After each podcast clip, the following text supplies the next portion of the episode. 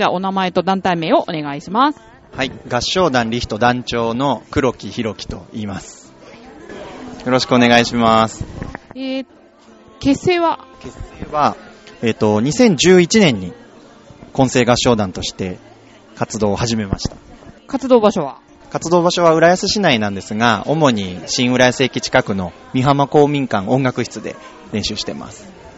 今日はね、練習場の美浜公民館にお邪魔しているんですけれども、女性が多いんですかね？そうですね。ちょっと今のところ混声合唱団と言いつつ、女性が多めになっておりまして、少ない男性パート、合唱団員ガンガン募集中です。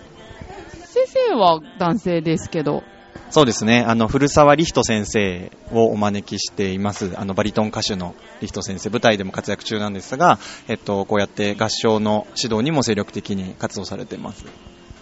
そのリヒトっていうのは先生から取ったお名前ってことですか？そうとも言えますかね。あのーえっと、リヒトは L-I-C-H-T。あの、ドイツ語で光という意味なんですけれども、タンが始まった時は僕はちょっとまだいなかったんですけれども、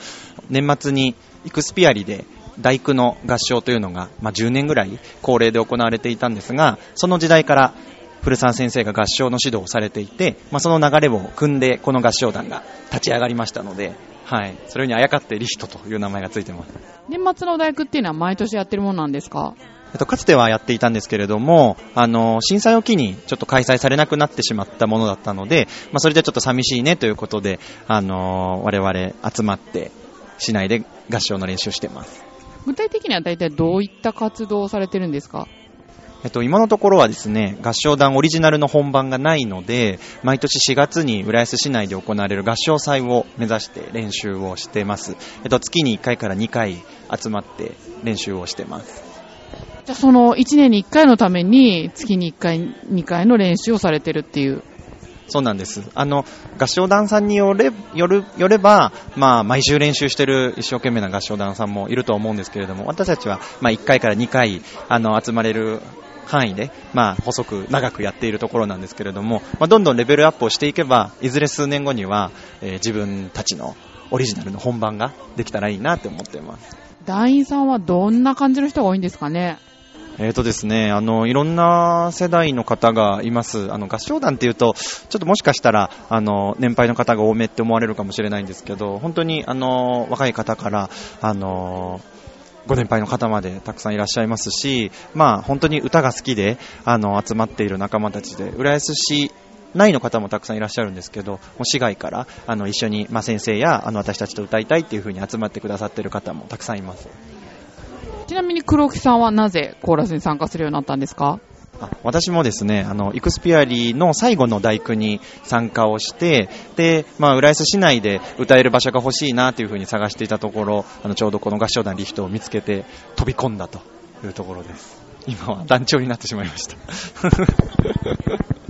練習場の方を見渡すと、こう一点って言わないのかな？国一点っていうのかな？なんかね、先生と男性は黒木さんしかいらっしゃらないようなんですけれども、他にもメンバーって？あもちろんいます。あの、今日はちょっとたまたま僕だけになってしまったんですけれども、あの、もう深い声が出るバスやバリトンの、あの、お父様方やったり、あとはあの、僕の友達も、あの、テノールとして参加してくれてるので、本当もうちょっと選手層が厚いんですが、今日は刻一点ですね。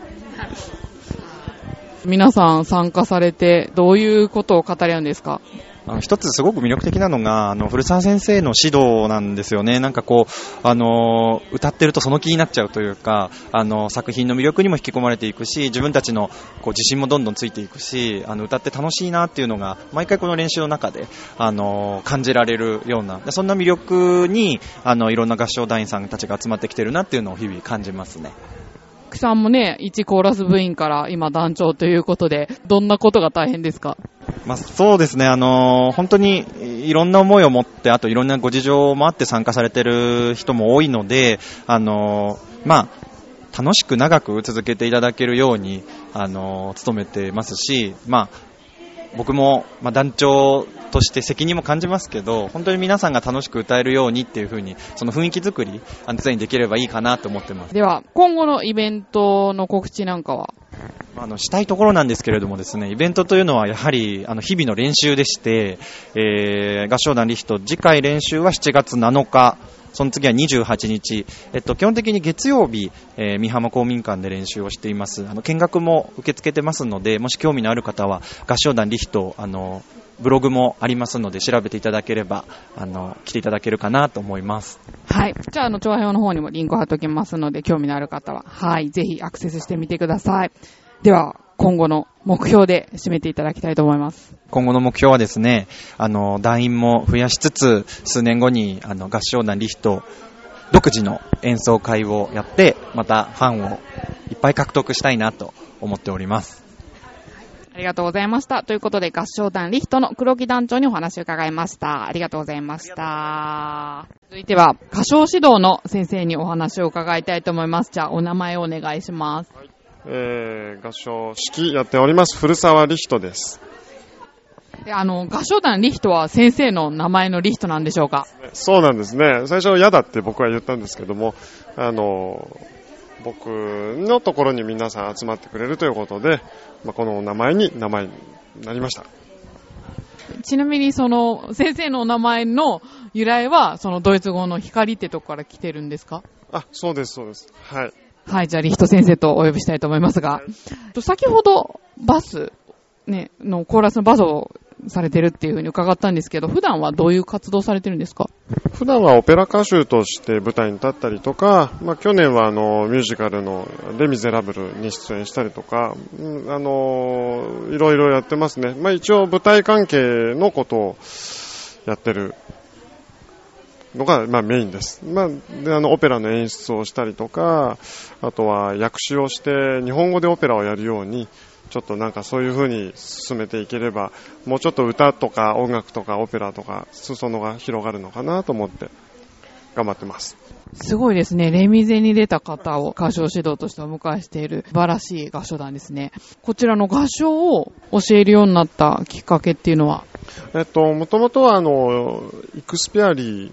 で、えー、毎年カウントダウンで12月31日に代行やってたんですけども、そこの合唱指導とソリストを11年間ですかね、勤めて、やったんですけども、まあ、あの、そちらの大工が、ちょっといろいろあってできなくなってしまったので、えー、それで合唱団がもうそこで会談するのはもったいないということで、そのうちの何人かで集まって合唱をやろうということで、始めたのがきっかけですかね。生徒さんからすごく慕われているように思ったんですけど、どうでしょう？このリヒトのメンバーって教えやすいですか？どうでしょうね。あの、それぞれの合唱団ってカラーがあるので、えー、それで教えにくいとか教えやすいってのはないかもしれないんですけども、ここはすごくあの、和気あいあいとしている雰囲気がとてもいいかなと思って、だからみんなでなんかその合唱団を一から作ってきたっていう、なんかそういう雰囲気がすごくいいですね。だから音楽もなんかその、心の団結みたいのが、えー、音楽にも現れてるので、まあ指導してて楽しいですね。先生から見てこの合唱団の魅力っていうのは？えーと、まだ可能性が無限大にあるということが一つと、あとは、そうですね、あの、普通よくあるのは、その土地に根付いた合唱団というのが多いんですけども、あの、団員は浦安だけじゃなくて、本当に埼玉、神奈川、千葉、東京、いろんなところから集まってきているので、えー、まあいろんなところに友達が作れると。で、またそこで、えー、ここで知り合った仲間と他の合唱を見に行ったりとか、いろいろ仲間で遊びに行ったりとか、そういうなんか、人の輪が広がるところが一番の魅力だと思いますので、はい、ぜひぜひ仲間に入っていただく方が一人でも増えると嬉しいですね。先生が教えるときに心がけていることがあれば教えてください。そうですね。えっ、ー、と、歌っていうのは音だけではなくて、やっぱり言葉がありますから、言葉を伝えるっていうこと、それからその言葉にやっぱり愛、愛がある。愛がこもっている言葉をちゃんと届けて、で、またそれを聞いた人がその愛を受け継いでいってもらえればいいかなと思って、そのことを結構徹底的に練習してますね。なので、言葉を大事にしてます。ありがとうございました。そしてこの街には人の数だけ束ねられた